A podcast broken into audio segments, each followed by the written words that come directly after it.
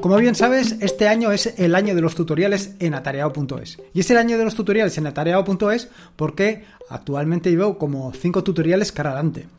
5 tutoriales que uno lo publico todas las semanas, como es el de la Raspberry Pi 400, que todas las semanas puntualmente tienes un capítulo del tutorial, y luego hay otros cuatro que van contrapeados. Cada semana publico uno de ellos.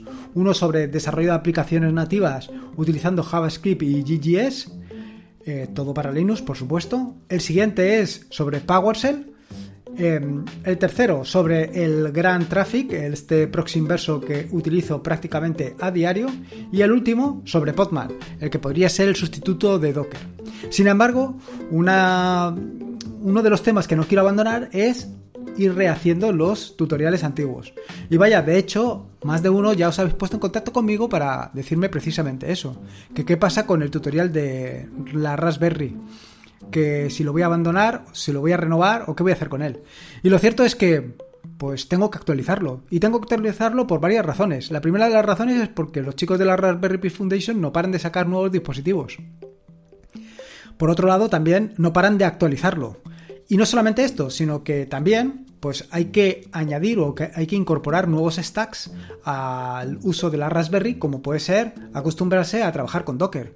Porque la verdad, es una manera que te facilita mucho la vida para hacer casi cualquier cosa que quieras y por otro lado, pues tienes una mayor fiabilidad a la hora de ponerlo en marcha que si intentas reproducir los pasos que puedas leer en cualquier blog. Por eso, esta pregunta, que es una pregunta recurrente, pues la quiero llevar a cabo. Quiero hacer esto, quiero actualizar esto de la Raspberry. Lo que no tengo claro todavía es cuándo voy a hacerlo, cómo voy a hacerlo y por qué voy a hacerlo. Bueno, por qué voy a hacerlo sí, para que tú lo tengas actualizado, básicamente. Pero bueno, esto es harina de otro costal.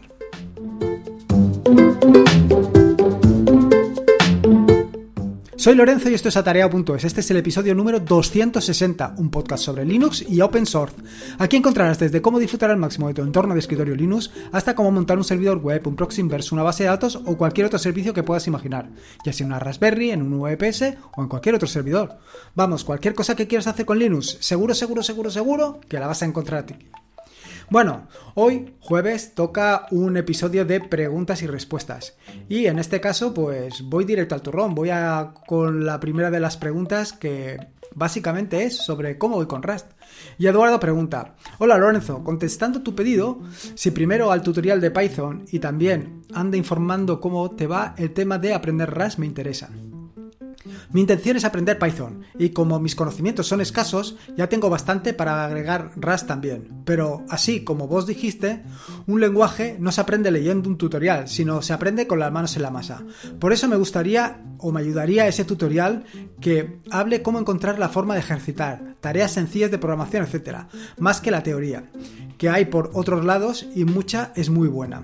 Por eso, y cuando y aunque no está en mis planes aprender por ahora RAS, sí me interesaría conocer cómo va tu aprendizaje, qué usas para practicar y qué te está motivando probar este proceso. Ah, excelente tu blog, todo muy bueno, superior a otros que se dedican a Linux. Muchas gracias, muchas gracias Eduardo por tus palabras. Y respecto al tema de, de RAS, lo primero es indicarte que recientemente me invitaron y eh, vaya, fue todo un placer al podcast de República Web, en el que precisamente introducían Rust. Y pues ahí empecé a contar un poco mi experiencia o lo que me estaba encontrando con Rust y lo que me estaba motivando, lo que me estaba dejando de motivar, en fin. Por ahora te tengo que decir que llevo más o menos dos meses de manera discontinuada con esto de Rust. O sea, quiero decir que no le dedico todos los días un plazo o un horario concreto, sino que cada día, pues hay días que sí que le dedico, otros días que no, y es un poco desastre por esta parte.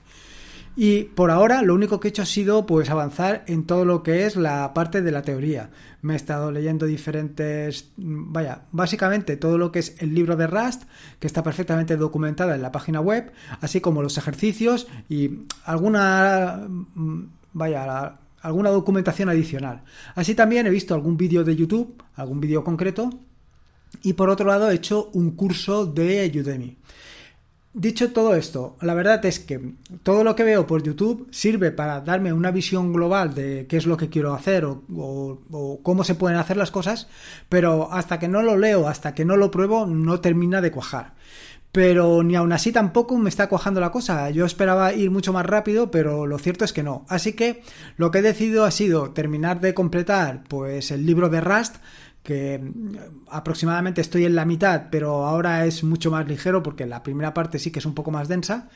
Y en el momento que tenga completada la, segunda parte del libro, que yo espero hacerlo a mitad de este mes de marzo, pues en el momento que lo tenga completado me pondré a lanzar o a desarrollar las primeras aplicaciones. Incluso te voy a decir, yo te diría que desde ya voy a empezar con las aplicaciones, porque tengo un par de aplicaciones en mente que en lugar de hacerlas en Python voy a hacerlas directamente pues en Rust. Luego, por otro lado, respecto al tema de Python, eh, decirte que mi idea es hacerlo completamente práctico. Sí que quiero hacer un tutorial que sea más, más, eh, ¿cómo te digo? Con más teoría, por lo menos para en un momento determinado, cuando esté en la parte práctica, poder redirigir a, vaya, a quien esté viendo el vídeo, porque básicamente va a ser de vídeo, pues redirigirlo a la parte de la documentación. Pero bueno, esto es algo que tengo que adelantar. En las notas del podcast he dejado el enlace al podcast, eh, valga la redundancia, de República Web. La siguiente pregunta es de Carlo y es sobre Apache versus Engines. Hola Lorenzo, me parece súper buena idea hacer los podcasts de preguntas y respuestas. Se hacen súper amenos. Así pues, te lanzo una duda para el siguiente. ¿Qué diferencias hay entre Apache 2 y Engine X? ¿Y en qué casos es mejor usar uno u otro? Gracias y sigue así, Carlos. Muchas gracias, Carlos. La verdad es que eh, todo ha sido, y ya creo que lo comenté en el podcast anterior, una idea de la gente del, grupo de Telegram Tareao, que eh, me propusieron esto precisamente, que pues que estaban cansados de oírme, que soy muy pesado, que siempre hablo de las mismas cosas y que era más interesante pues traer otra gente, otra gente que contara su experiencia, su punto de vista, su forma de utilizar Linux. Y un poco eso es lo que estoy intentando. Creo que mm, la verdad yo estoy muy satisfecho como está saliendo, pero bueno, eh, poco a poco. Bueno, sobre lo que me estás preguntando de Apache y Engines, comentarte que me he estado documentando porque al final eh, muchas veces yo utilizo determinadas aplicaciones simplemente porque me gustan o porque les tengo aprecio o porque les tengo cariño, en fin, que sobresale la parte de, como te digo yo, la parte emotiva antes que la parte lógica. Y es un poco extraño porque dentro del mundo informático es un mundo técnico total, pues debería de primar lo técnico sobre lo emotivo. Pero bueno, Así es. Bueno, como te decía, me he estado documentando sobre ello y he visto lo siguiente, o te puedo eh, decir lo siguiente, y más o menos, pues bien alineado con lo que yo siempre tenía pensado o con lo que había leído y me había documentado en su momento. Claro, ahora he hecho un escrito concreto para esto. Dice, por un lado, que Engines tiene una estructura mucho más ligera que Apache. Por otro lado, eh, sirviendo contenido estático, y esto es importante porque lo verás un poco más adelante, la parte del contenido estático en Jeans supera claramente a Apache, pero claramente quiere decir que es capaz de resolver el doble de peticiones de eh, contenido estático en Jeans frente a las que puede resolver Apache. En cuanto al contenido dinámico, ambos tienen un comportamiento similar. Lo que pasa que eh, el tratamiento del contenido dinámico en el caso de Apache lo hace eh, el propio Apache, mientras que en el caso de Nginx lo tiene que delegar a un proceso externo, que en el caso de, PHP, por ejemplo, es PHP FPM. Por otro lado, Apache eh, soporta todo tipo de sistemas operativos. todos los sistemas operativos del tipo Linux y BSD. Y tiene soporte completo para Microsoft Windows. Sin embargo, este no existe en el caso de Engines. En el caso de Engines eh, solamente se soporta Windows de forma parcial. Respecto a la configuración, pues en este lado gana Apache, porque Apache es mm, capaz de particularizar la eh, configuración eh, por directorios, de manera que tú puedes dar permisos por directorios, cosa que con en el caso de Engines no puedes hacerlo. Por otro lado, eh, en el caso de las peticiones, mientras que Apache interpreta las peticiones como recursos físicos, en el caso de Nginx las interpreta como localizaciones URI. Esto le permite a Nginx eh, trabajar no solamente como servidor web, sino también lo puedes utilizar como proxy inverso, también lo puedes utilizar como balanceador de carga. Y luego, por otro lado, tanto Apache como Nginx eh, son extensibles mediante módulos. Sin embargo, en este caso, Apache tiene hasta 60 módulos oficiales, mientras que en Jeans eh, los módulos son de terceros y no es posible cargarlos de forma dinámica, sino que los tienes que cargar en la compilación, mientras que Apache los carga de forma dinámica. O sea, Apache no tienes que compilarlo ni tienes que hacer nada, sino simplemente le tienes que decir, me hace falta este módulo, este módulo y este módulo. Claro, en este sentido, pues, pues es mejor eh, la configuración con Apache. Ahora, ¿qué elegir? ¿Apache o Engines? Porque prácticamente con lo que te he dicho, pues la cosa se queda bastante complicada.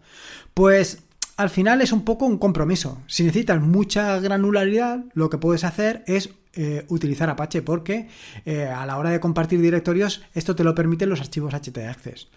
Por otro lado, si lo que vas a servir es contenido estático, pues evidentemente ahí quien gana es Nginx. Y si vas a servir contenido dinámico, bueno, prácticamente van a la par, pero a lo mejor es mejor solución utilizar Apache con WordPress.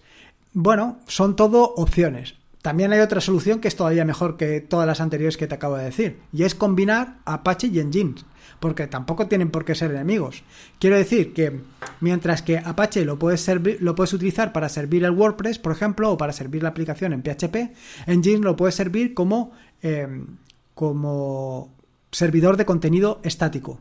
Y todo combinado con una capa superior eh, establecida por engines que te haga de balanceador de carga o de proxy inverso, de manera que cuando te llegue una petición, dependiendo de si es una petición para contenido estático, lo va a servir en GenX, y si es una petición para contenido dinámico, lo va a servir Apache.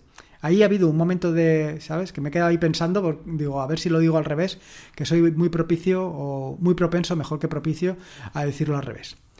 La siguiente pregunta es de Fernando, que eh, habla sobre nivelar los MP3.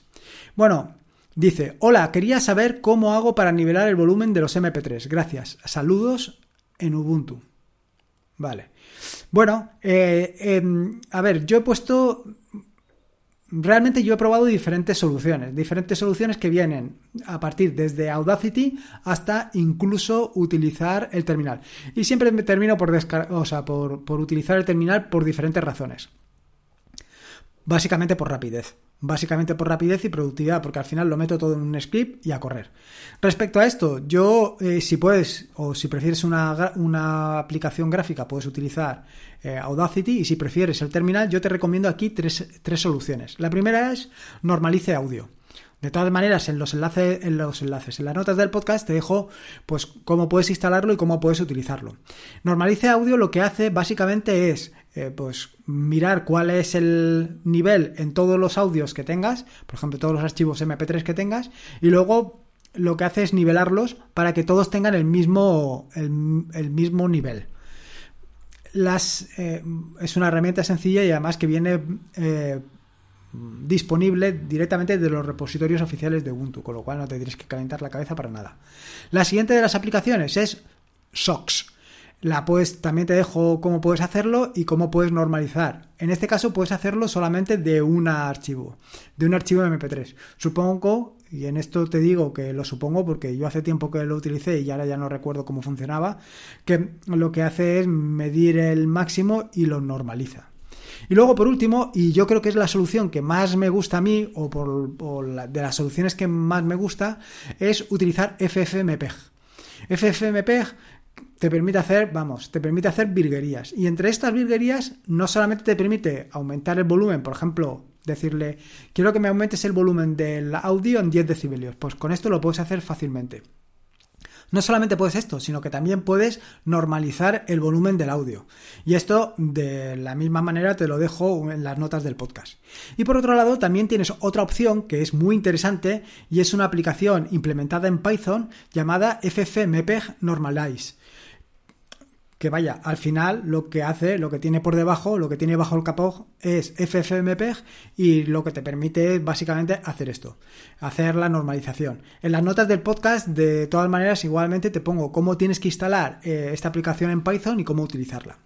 Desde luego, mi recomendación es que utilices o por lo menos que pruebes las tres o cuatro opciones que te he dado y que veas los resultados. Y en función de los resultados obtenidos, pues te quedes con la que más te convenga a ti. Porque, a ver, yo te puedo decir la que más me gusta a mí, que es, por ejemplo, FFmpeg, pero a lo mejor no es la que mejor se adapta a lo que tú estás haciendo. A lo mejor tú lo que estás buscando es normalizar el volumen de varios audios de MP3. Y en este caso, Normalize. Em, a ver cuál te he dicho yo primera. Normalize Audio probablemente sea la mejor. ya te digo, prueba y decide tú mismo. La siguiente pregunta es una pregunta súper interesante y que es la que ha motivado un poco la introducción del podcast, es sobre cómo tener WordPress con Docker en Raspberry. Cicox 3 pregunta, hola, tengo un blog sencillito con Blogger y no me gusta nada la gestión.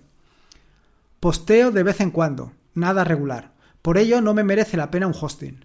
Me gustaría usar WordPress, que ya lo he usado en el pasado. He visto que se puede hacer con Docker sobre una Raspberry y encuentro muy poco al respecto en castellano. Veo que su tuto sobre WordPress en Raspberry tiene tres años. Las versiones seguro han cambiado. Por ello, esta petición. Por otro lado, también me interesaría algo como Jekyll, páginas estáticas pero instaladas en la Raspberry. Todo accesible desde el exterior, claro, y para inútiles, claro. Gracias por lo que hace y enseña. El suyo es de los pocos podcasts que escucho y para mí un referente en conocimiento Linuxero. Gracias por existir. Muchas gracias, Cicox. La verdad es que se agradece esto. Se agradecen estas palabras porque de vez en cuando, pues, un empuje de moral viene fantástico. La verdad es que a mí me gusta muchísimo Docker. Eh, digo, Docker. Bueno, Docker también. Pero me gusta muchísimo WordPress. Me gusta muchísimo WordPress porque me permite dos cosas fundamentales. La primera es escribir en Markdown. Sí, yo escribo en Markdown. Esto ya lo he contado 70 veces por lo menos y estarás aburrido de escuchármelo. Yo escribo en Markdown y luego copio todo lo escrito en Markdown y lo pego directamente en el artículo en, WordPress. Y te preguntarás, ¿y por qué no lo haces eh, con Jekyll o con cualquier otra de estas soluciones? Bueno, porque precisamente son páginas estáticas. Y el inconveniente para mí de las páginas estáticas precisamente es que no puedo darle o no puedo dotarlo de la funcionalidad que me dota WordPress, que me permite hacer cosas, em, digamos, extraordinarias de las que puede hacer Jekyll o cualquier otro generador de contenido estático. Dicho esto, eh, he creado o he subido, bueno, he subido no, he puesto en las notas del podcast eh, por lo menos tres configuraciones distintas para eh, utilizar WordPress con Docker. Eh, en la primera parte está puesto las contraseñas, en fin, todo el archivo de configuración que va a ser, digamos, el mismo en las tres configuraciones. La primera de las configuraciones es utilizando MariaDB y en este caso utiliza directamente WordPress y WordPress sobre Apache. Como ya he dicho anteriormente en la pregunta anterior, pues a mí, vaya, soy bastante aficionado a Engines y por eso he hecho el segundo de los de las opciones con Docker Compose. Todas están hechas con Docker Compose porque, vaya, simplemente es copiar el Docker Compose, eh, hacer un Docker Compose app-d y ya lo tendría funcionando. Así que solucionado. Bueno, como te digo, en la siguiente tienes que hacer un poquito más porque tienes que crear un archivo de configuración para WordPress y no solamente esto, sino que además tienes que, que hacer algunas modificaciones sobre el Docker Compose. Entre ellas, pues básicamente la parte de añadir eh, un engine X y alguna cosa más. Bueno, y por supuesto cambiar la imagen de WordPress para que funcione con FPM, dado que como he contado anteriormente, pues em, Apache sí que gestiona directamente WordPress, pero WordPress necesita de cositas adicionales. Así que ahí está puesto. Pero aún he puesto otra configuración más y otra configuración más donde además es necesario crear un Dockerfile. Esto es así porque eh, te permite utilizar WCLI. ¿Qué es esto de W? Me he dejado la mitad de las, de las letras, ¿eh? WPCLI. ¿Qué es esto de WPCLI? Bueno, pues se trata de una herramienta para terminar que lo que te permite es pues, realizar una barbaridad de acciones, todas las que se te puedan ocurrir, eh, sobre WordPress, pero directamente desde el terminal. La verdad es que es una solución fantástica, porque puedes hacer, por ejemplo, mm, en fin, en las notas del podcast he puesto desde instalar, a ver si lo he puesto, lo he puesto, lo he puesto, creo que sí que lo he puesto. Sí, mira, he puesto cómo puedes instalar directamente un tema, pero no solamente eso, también te pongo cómo puedes em, eh, listar todos los artículos que tienes o incluso podrías pasar un artículo de eh, borrador a en progress, en fin, todo este tipo de cosas las puedes hacer perfectamente. La verdad es que WP es mm, vaya, una solución fantástica para todo este tipo de acciones. Por ejemplo, si estás desarrollando alguna aplicación para o algún tema o algún complemento para WordPress, pues esto te va a venir perfecto. Así que tienes ahí las tres soluciones. Quedaría lo que comentas, la parte de em, hacerlo, digamos que, em, ¿cómo te digo yo? Ah, bueno, quedaría la parte que me has comentado tú del tema de Jekyll. Em, yo creo que publiqué algo, eh, algún podcast en referencia a esto, en referencia a generar contenido estático. Pégale un vistazo al podcast. Si con eso no tienes suficiente, pues no te preocupes. Me vuelves a escribir y yo me pongo manos a la obra y te completo esto. Así que con esto ya lo tendría solucionado. Y la última pregunta es de Pedro y habla sobre la IP oculta. Y dice, buenos días, muchas gracias por todos tus artículos y podcasts. Vamos al turrón. Tengo muchos servicios en Docker, hospedados en el servidor de mi casa con mi propio dominio. El problema es que mi dominio apunta a mi casa, de tal manera que se podría saber mi ciudad, mi país, etc.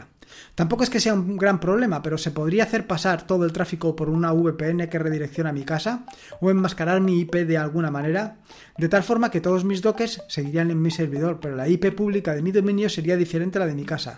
Saludos cordiales, Pedro. Te soy completamente sincero, Pedro. No tengo claro que esto se pueda hacer. La verdad es que no lo tengo claro. Y no lo tengo claro porque al final tú, aunque hagas una redirección, tarde o temprano eh, vas a hacer una llamada a tu IP de origen. O sea, si yo quiero descargarme un archivo de tu, em, de tu, de tu equipo, de tu Raspberry, pues al final me voy a conectar a tu Raspberry, con lo cual cuando haga el cool, si sigo el proceso, terminaré por saber cuál es la IP a la que estás conectado. Desconozco si hay algún tipo de servicio de este estilo, pero tampoco lo tengo muy claro si esto tiene algún sentido, porque al final estás exponiendo tu, tu IP. Entonces, si, expones tu IP, pues entiendo que es muy complicado. Yo, eh, antes que eso, pues directamente lo pondría en un VPS si te preocupa el tema de que esté apuntando a tu página, o sea, a tu dirección de casa, pero pondría todo el contenido en, el VPS y me olvidaría de nada más. ¿Para qué lo quieres tener en una Raspberry y en el VPS?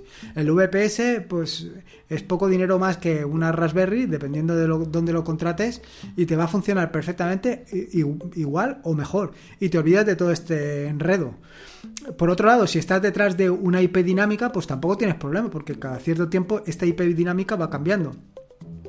Pero claro, al final estarías pasando por algo fijo, estarías mm, pasando por, por ejemplo, si tienes una IP dinámica, pues pasarías a, través de DACDNS, con lo cual cualquiera podría traquearte y saber que estás tú detrás de eso.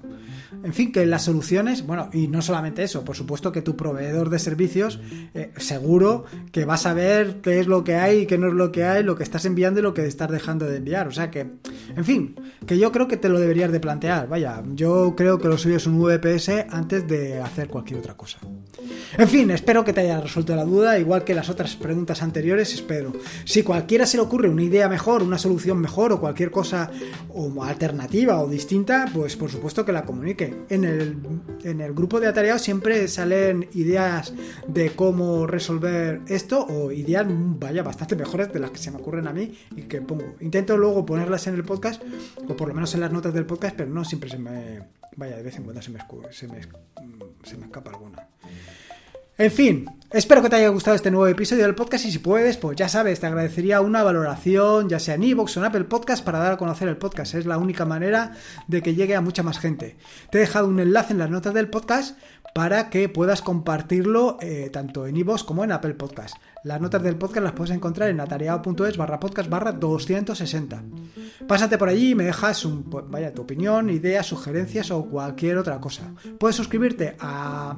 Puedes suscribirte, espérate que todavía no te he dicho que esta, este podcast es un podcast de la maravillosa, fantástica y estupenda red de podcast de sospechosos habituales donde puedes suscribirte utilizando fitpress.me barra sospechosos habituales no lo dudes, suscríbete porque vas a encontrar podcasts estupendos. Por último, y como te digo siempre, recuerda que la vida son dos días y uno ya ha pasado. Así que disfruta como si no hubiera mañana y si puede ser con Linux. Y en este caso con WordPress en Docker, mejor que mejor. Un saludo y nos escuchamos el próximo lunes.